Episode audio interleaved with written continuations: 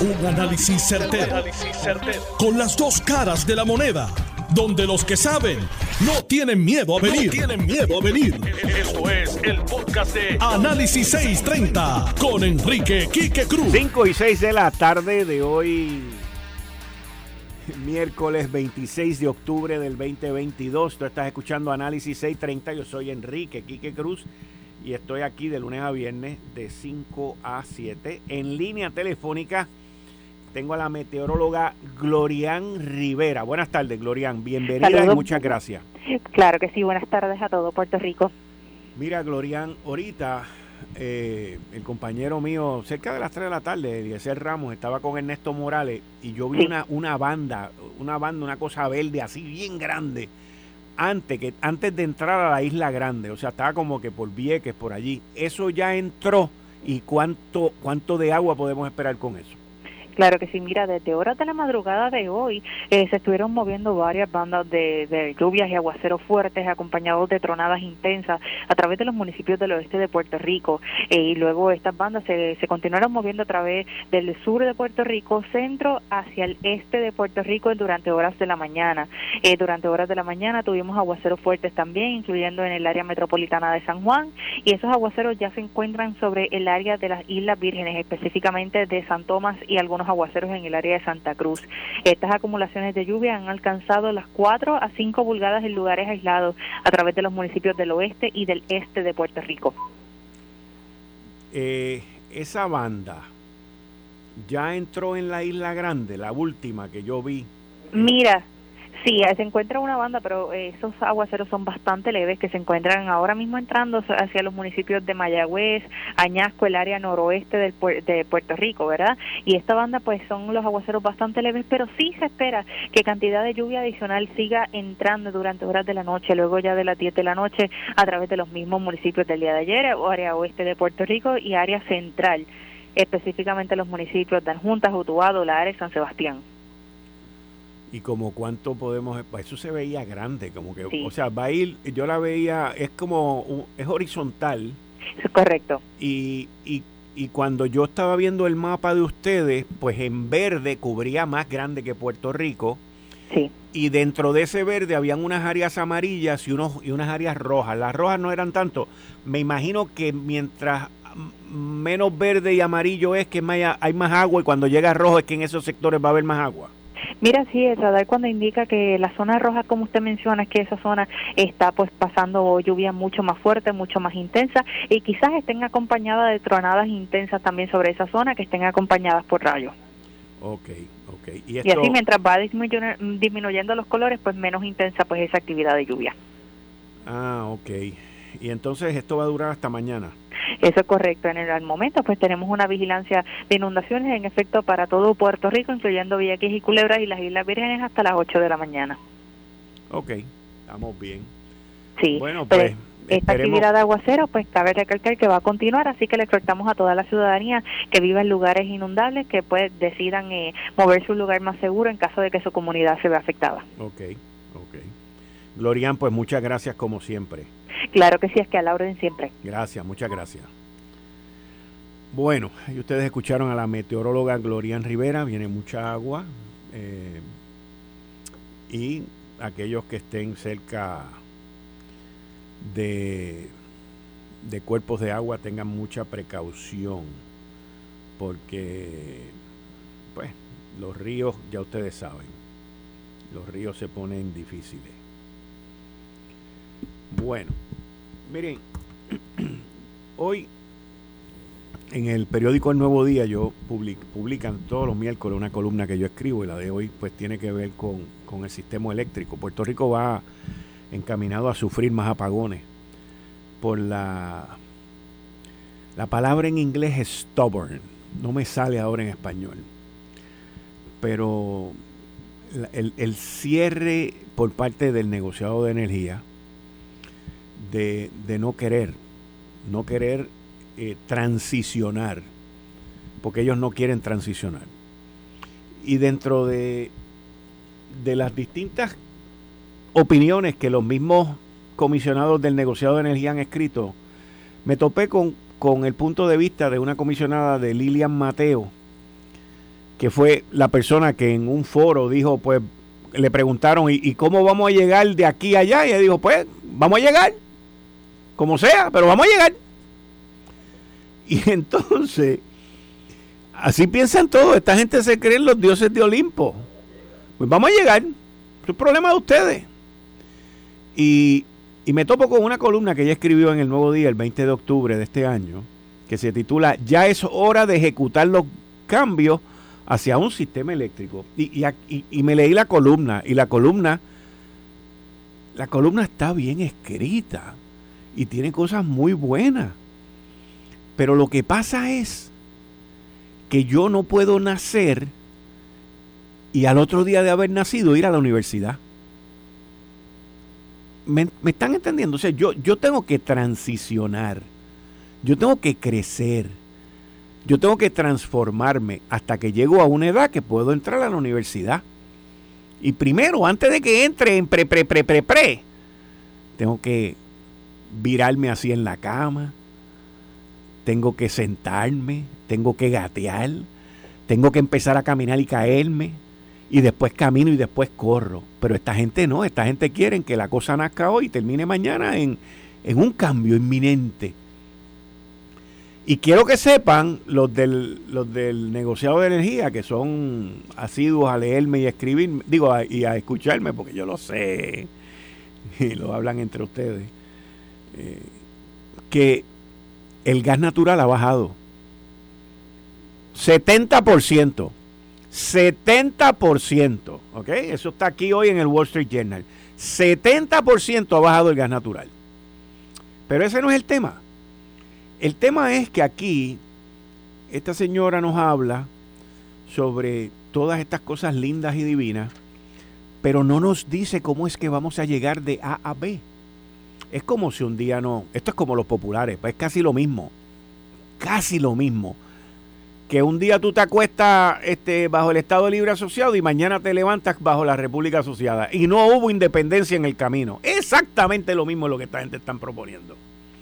Entonces, ellos te hablan de la instalación de sistemas fotovoltaicos, de baterías, de mini redes, pero no te dicen las implicaciones que esto tiene.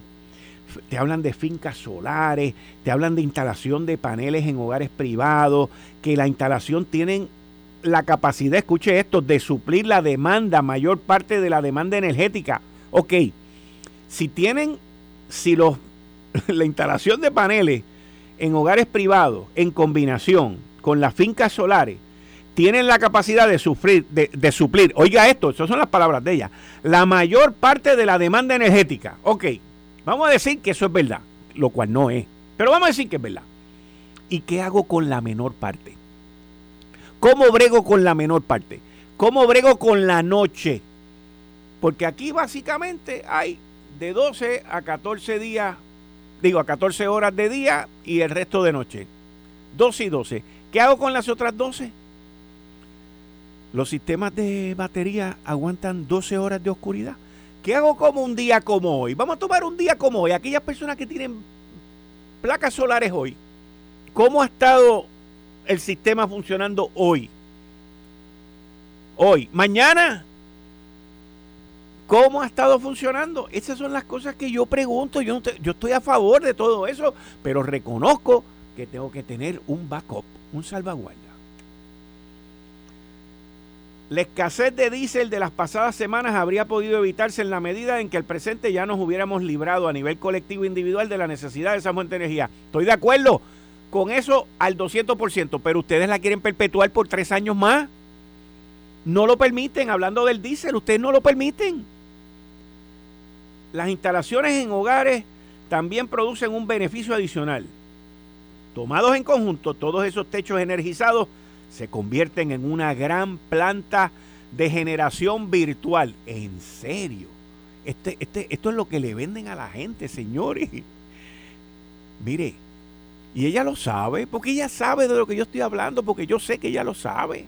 Al igual que los demás comisionados lo saben. Otro saludito para los que me están escuchando.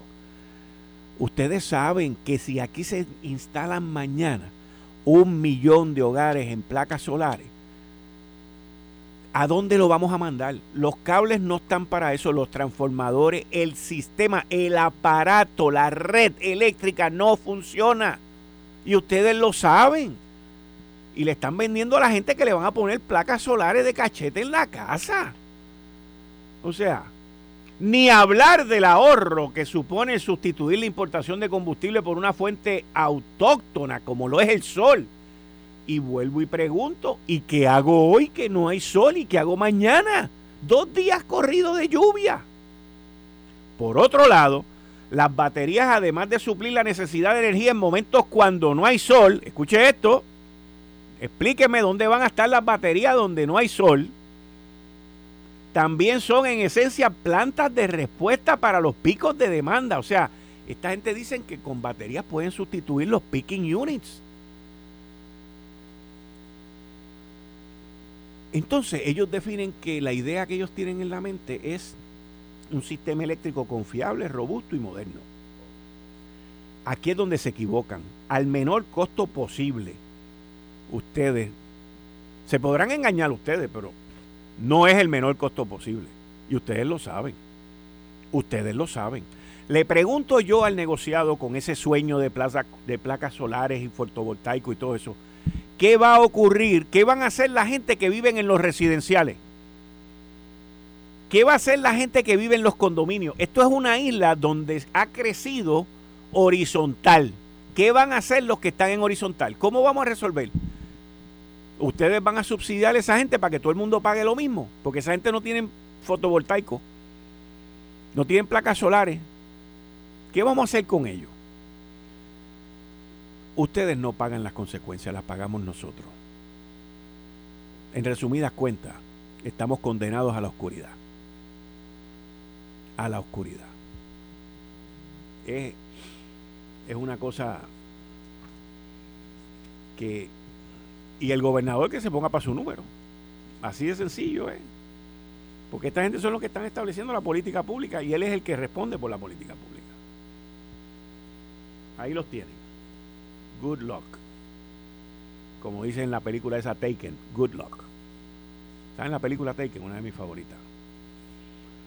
Bueno, esto, esta noticia que ha salido del Departamento de la Familia, en específico de Asume, es un escándalo. Y no es culpa de la secretaria ni de la ni de Nicole Martínez que fue a la comisión ni de, ni de los empleados del Departamento de la Familia. Esta gente simple y sencillamente les tiraron con ese tostón ahí.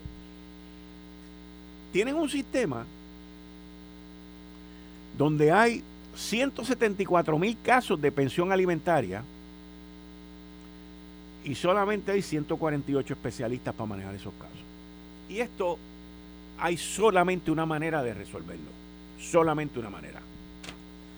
Y es con tecnología automatización, digitalización, porque no existe manera. El departamento, esto es una idea mía que se me acaba de ocurrir ahora, el departamento de la familia debería de reunirse con empresas que proveen tecnología para los bancos. Porque esto, yo miro el departamento de la familia como si fuera un banco. La gente va allí y deposita y otra gente va y saca el dinero. Así que la transacción debe ser muy parecida. Esto soy yo imaginándome las cosas, pensando lógicamente, no como piensan en el negociado sobre la fotovoltaica, pero esto soy yo pensando aquí en esta situación del Departamento de la Familia y yo miro esto como si esto fuera un banco. Por lo tanto, yo necesito unos sistemas parecidos, no iguales, parecidos como los que utiliza un banco en donde si alguien se va overdraft, o sea, si alguien no tiene chavo en la cuenta y se supone que haya depositado, eso me levante una bandera y le envío un mensaje de texto, vamos a ir por ti si no me paga. Hay 20 maneras para solucionar esto. Lo que sí hace falta, que no debe ser un problema para el gobierno de Puerto Rico, es el billete para la tecnología. Entonces, ahora van a salir 20 expertos en tecnología mañana, van a llamar a la secretaria, le van a decir que tienen ya la fórmula mágica y le van a vender unos sistemas que no se comunican, que son un desastre. No metan las patas en cuanto a eso. Hablen con los que saben. Una persona que yo entiendo que los podría ayudar a ustedes, que tiene un sistema parecido, creo yo también, porque recibe miles de millones de dólares en fondos federales y los reparte muy bien, es el secretario de Hacienda, Francisco Párez, con las empresas que él ha contratado para establecer los sistemas. Al fin y a la postre, de la única manera que esto se puede resolver no es reclutando más gente, by the way. Es automatizando eso y metiendo la digitalización y estableciendo los sistemas como si fuera un banco. Yo lo veo prácticamente idéntico. Si me equivoco y hay alguien que me está escuchando en Asume o lo que sea, miren, no tengo ningún problema, edúquenme. Lo que quiero es darle soluciones para que esto funcione. Fíjate, eso, sonó, eso rima. Lo que quiero es darle soluciones para que esto funcione porque de otra manera aquí todo el mundo queda mal. Y con mucha probabilidad los que no pagan salen bien. Porque con tanta poca gente, con tan poquita gente, deben estar los colados sin pagar, pero choreto, choreto, choreto, choreto. Pero fíjense, fíjense, eso no pasa con los empleados del gobierno. Hoy les adelantaron, la Cámara de Representantes, ¿usted cree que aquí alguien en el gobierno legislativo, ejecutivo, ha aprendido algo de la quiebra. Un divino, un divino. No hay ningún tipo de motivo, creo yo, creo yo, para adelantar el bono de Navidad. Alejandro estaría en brote porque están soltando los chavos antes del Black Friday. ¿Ah? Alejandro me contesta mañana. Pero tú sabes que lo que yo dije es verdad. Alejandro estaría en brote. Porque él siempre lo soltaba después del Black Friday. ¿Para qué? Para las empresas puertorriqueñas. Aquí lo están haciendo el día 15. No, no, no, no, no. Regálenle cinco días de vacaciones también. Aquí nadie ha aprendido. Aquí todo el mundo es bueno regalando lo que no es de ellos. Bien brutal. Es una cosa impresionante. Impresionante.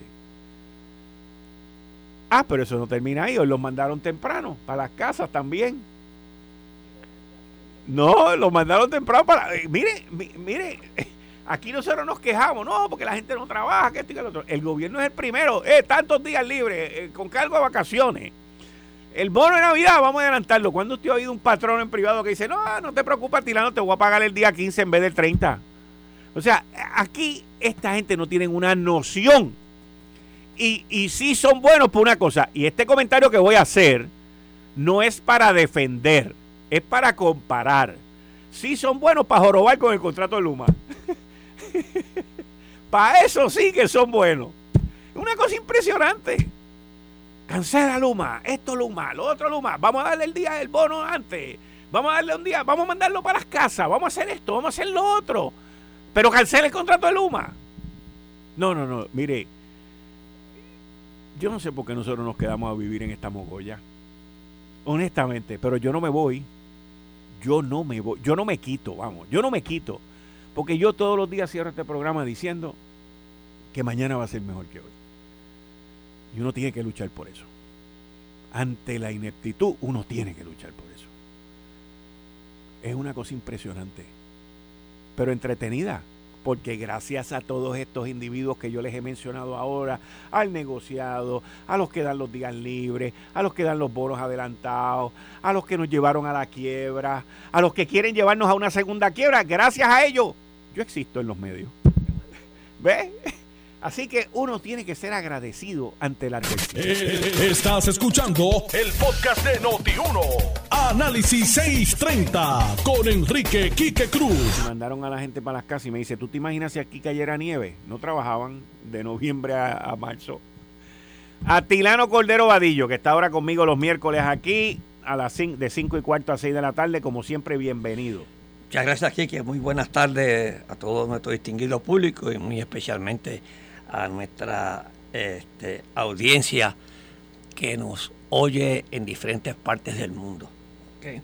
Que voy a empezar como siempre, voy a empezar hoy con, los precios. A mí me gusta darles los precios del petróleo porque es que eh, nosotros estamos tan ligados a los precios del petróleo, nuestra economía, y tenemos que darle malas noticias. Hoy subió otra vez un poquito, estaba a 93.52 subió el Brent subió de 93.52, subió a 95.60, subió un 2.22 y el WIT, que es el que más usamos, subió de 85.32, subió 87, 87.87, subió 2.99, casi un 3%. Eso quiere decir que no vamos a ver una baja en, en la bomba de gasolina y nos va a costar más cara también la energía eléctrica, porque los precios siguen subiendo, lamentablemente, y eso afecta... Eh, este, ¿Eso tiene que ver con la inflación? Nuestra economía, ¿ok? Afecta nuestra economía. Este, tú estabas hablando, Quique, ahorita que muy bien, de lo que pasa en el Departamento de la Familia, con 100, tienen 174 mil casos tú decías, ¿qué pasa? Oye, y tú dabas unas alternativas también.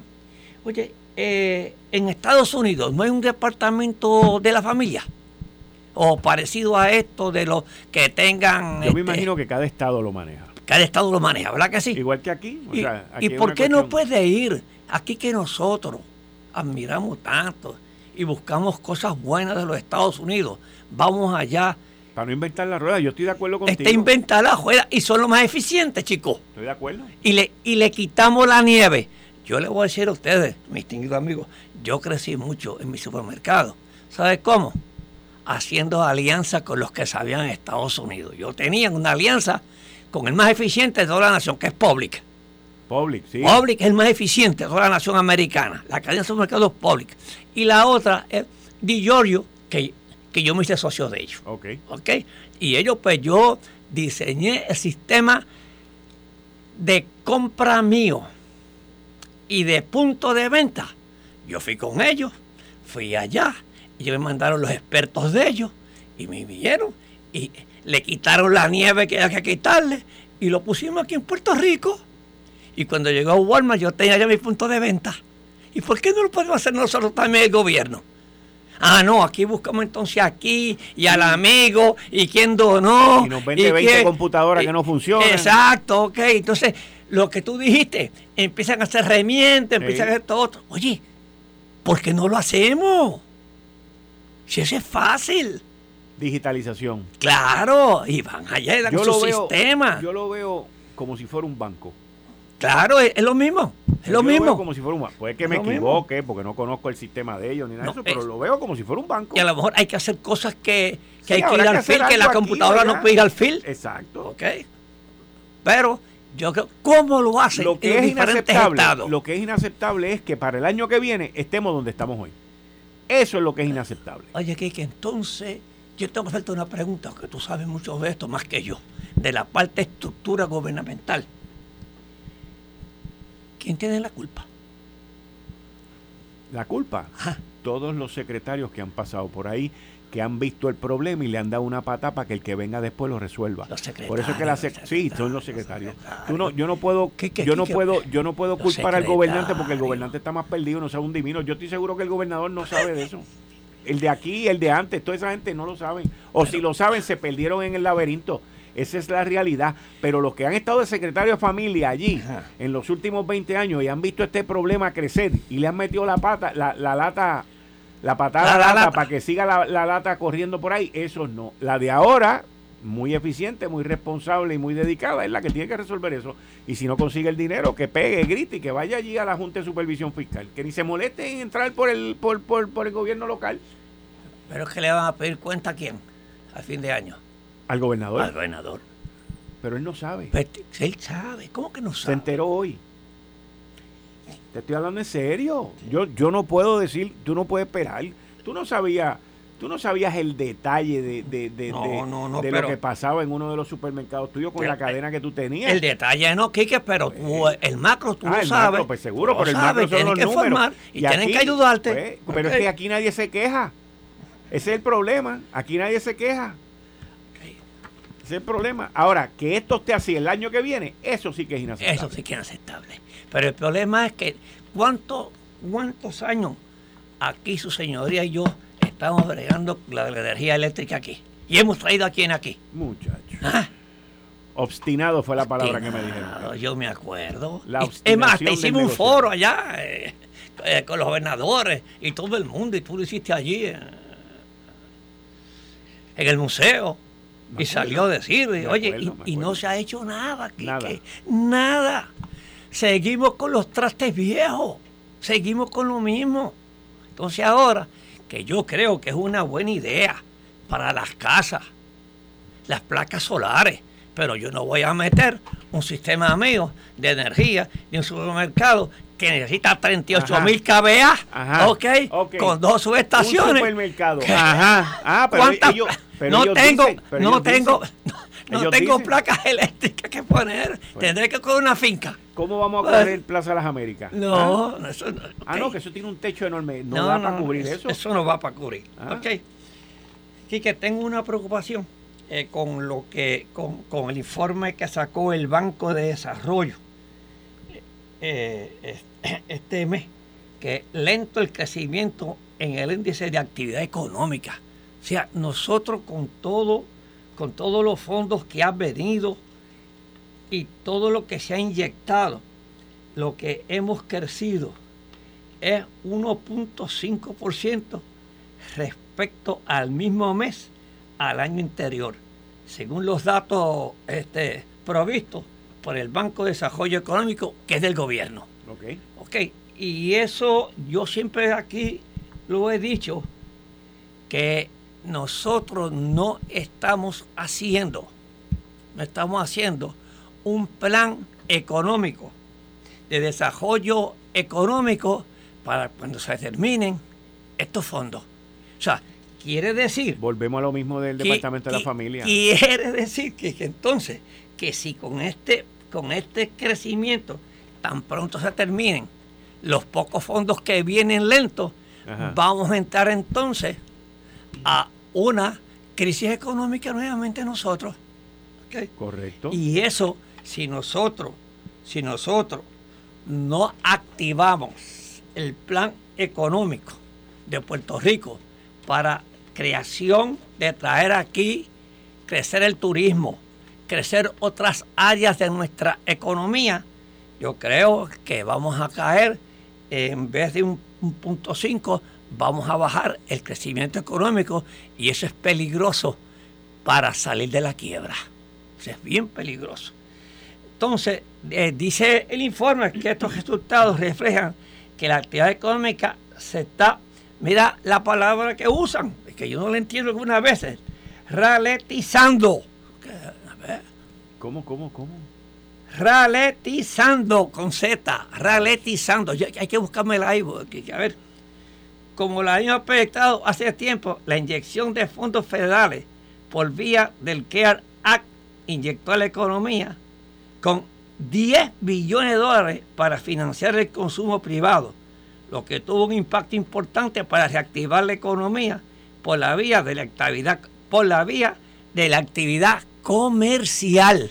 O sea que todo esto fue a través del comercio, del dinero que se inyectó aquí. Al tratarse fondos no recurrentes, que dejaron de recibirse el remanente de estos fondos, se han ido manteniendo la actividad económica, bajando. Pero en la medida que se van agotando vemos que la economía reflejan bajas. O sea, que cada vez que se va bajando los fondos, la economía nuestra va bajando y no hay otras alternativas que estemos, que estemos buscando nosotros. Este, la, estos, la economía se calcula con la actividad económica de la isla hay cuatro variables. El empleo asalariado no agrícola. La generación de energía eléctrica que bajó, pero claro que bajó, ¿por qué? Por los apagones de energía eléctrica. Bajó el consumo. El consumo de la gasolina, que por el precio también ha bajado. Y la venta de cemento, que ese es un factor bien importante porque esa es la construcción que marca, eh, este, la construcción genera mucho empleo directo e indirecto. Estos cuatro componentes del índice de actividad no toman en cuenta el alza inflacionaria que atraviesa el país, que según el banco, en la actualidad se sitúa en un 6.5%, en el cual yo estoy en desacuerdo con ese número, porque si en Estados Unidos la inflación está en un 8.5%, ¿cómo va a estar aquí más baja? Con transportación, impuestos, tiene que estar más alta. ¿okay? Yo calculo que aquí la inflación está como en un 10%. Y cuidado, sí más. Sí, ok. Entonces, este, y dice, dice también, eh, enfatizó el informe que al evaluar el impacto eh, se evidencia que la creación de empleo cada vez es menor. O sea, que estamos empleando menos gente. Sí. Al igual que la venta de cemento que está bajando. O sea, que aunque experimentó un alza en el mes de agosto, llevaba meses en un patrón de baja. Esto, señores, este es el informe, que no es el completo, pero ah, es que nuestra economía, en otras palabras, está estancada aún con todas estas inyecciones federales. Mm. Si es que este O sea, estamos en una burbuja. estamos en una burbuja que cuando, que cuando se vaya esa burbuja, ¿qué vamos a hacer? Volver Y a la quiebra. po- ¿Podemos pagar después la deuda? Esta, esta es la esta es la única quiebra donde yo veo que los que se fueron a quiebra terminaron pagando más que los que, Cobrando. que los que cobraron. Sí, te estoy hablando en serio.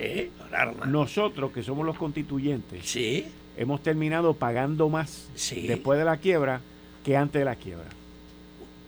Y el gobierno con un cash flow, con un flujo de caja brutal, con un- uno- unos ingresos sobrepasándolo por miles de millones de pesos. Tú puedes decir, y, y nosotros, un IBU de 11.5%, qué alto. eh, unos impuestos en unos artículos donde te los cobran dos veces el impuesto.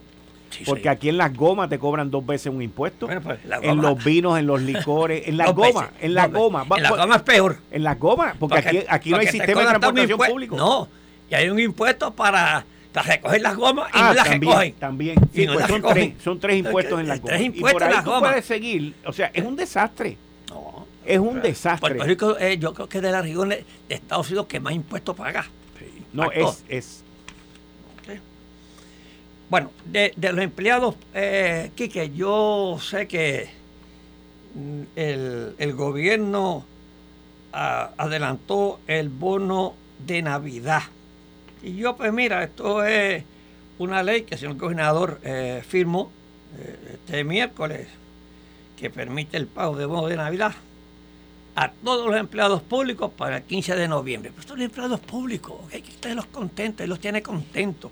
Lo que no estoy de acuerdo, Pero Eh, fíjate, lo, lo soltó él, ah, pensando yo ahora, que yo estaba hablando de Alejandro, que lo, lo enviaba antes. Aleja- Digo, lo enviaba después. Alejandro defendía mucho a- al de aquí. Y lo hacía para después, Sí, la para- primera sí, semana sí, de diciembre. Pues este, eh, el, el gobernador, me imagino que esto es una medida por los populares también, de- yendo por la línea de Alejandro, porque no lo soltaron una semana antes del Black Friday, lo soltaron dos semanas antes del Black Pero Friday. Quique, mira, tú que eres empresario, la mentalidad tuya es como la mía, mírate este párrafo que ellos, que ellos dicen, eh, eh, este comunicado de prensa.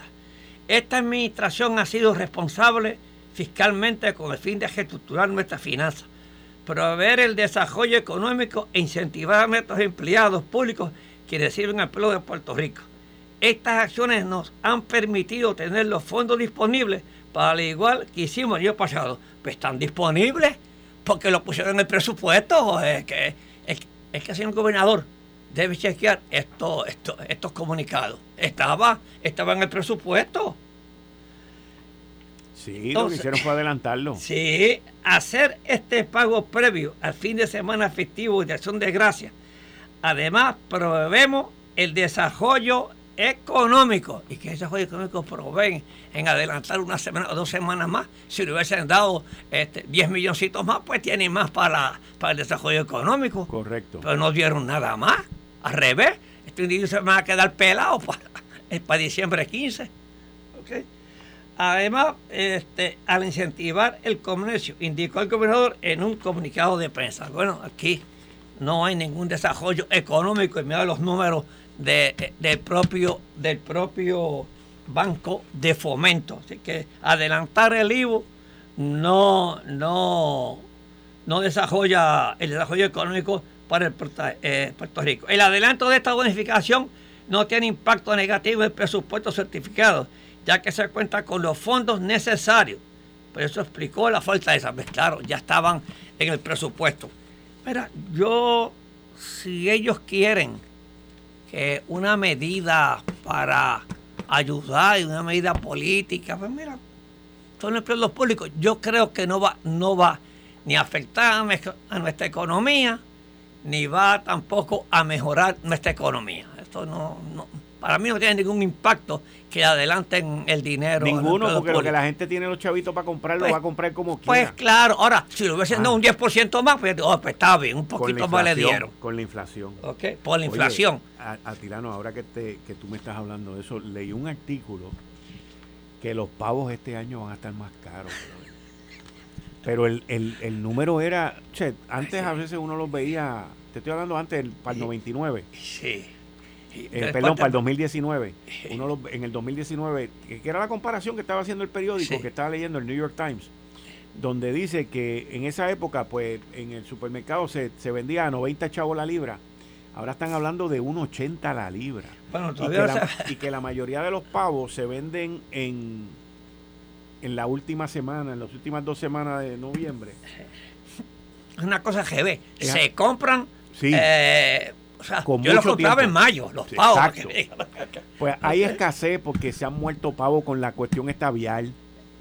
ese este, es el problema grave. Ese es el problema. O sea, que, todo el mundo pensó que eso era con los pollos nada más. Con no, los no, no, es ave. Todas las aves. Todas las aves. Y ha pasado con eso. También han habido cierres. Es un revolú que hay con, con lo de los pavos que están hablando de que, primero, difícil de conseguir. La semana que viene yo tomo el informes, porque yo estaba ah, pues leyendo y te lo tengo pues completo para, para las plantas. Pero que, me están hablando, bro, de, más de 1.50 la Es que está duro, está duro, ok. Y dice, el que puede, el que pueda comprar el pavo ahora, que lo compre y lo congele. No, no, sí, eso no sé. Porque están escasos. es traerlo, es buscarlo, es que vengan. Okay. Chacho. Ok, oye, Kike, eh, Ah, hay una cadena de restaurantes Ajá que ya dijo que no tiene sándwich de pavo. Y esa cadena está en Puerto Rico, ¿vale? Sí, sí. Y digo, no, no tengo sándwich de pavo. Lo saqué del menú. Es porque se encarecen ahora. El pico del pavo es caro ahora. Impresionante, pero anyway, sigue. Este, hablando de, nuestra economía, pues mira, ya nos dieron un cantazo ahí. Eh, Carnival cancela 21 eh, paradas del crucero Carnival Mardi Gras en San Juan.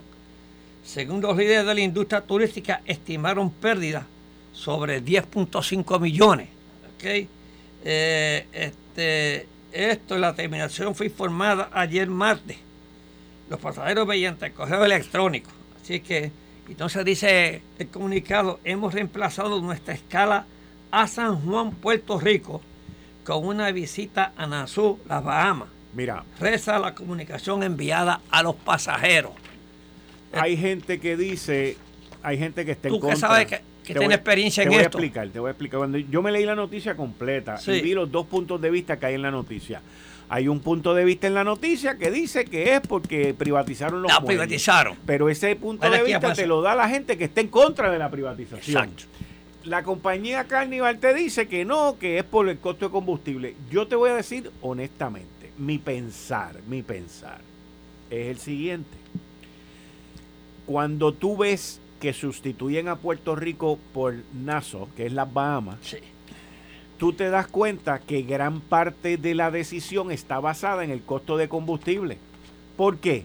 Porque es el destino más cerca, de la Florida. Es más cerca, es más cerca. Ah, si tú me hubieses dicho que nos hubiesen a nosotros sustituido por, por Santoma, entonces ahí sí que es una bofeta en la cara. ¿Ok? Porque Santoma queda más lejos del, del continente. o si hubiesen puesto a República Dominicana, yo digo, brother, de allí a aquí, o sea, eso no cuesta tanto. Pero cuando tú ves que han escogido un destino tan cerca de la costa norteamericana, pues tú dices, tiene que haber algo del combustible aquí. Ustedes también tienen que entender, tienen que entender que los cruceros, las líneas de crucero han sido las más duros que le dio la pandemia. O sea, es, la pandemia, esa gente lo, les dobló el lomo, les dobló el lomo bien brutal. O sea, puede haber algo por la privatización, no lo dudo, pero si usted pone las cosas en su propio peso, el combustible, el coste de combustible tiene mucho que ver. Atiano.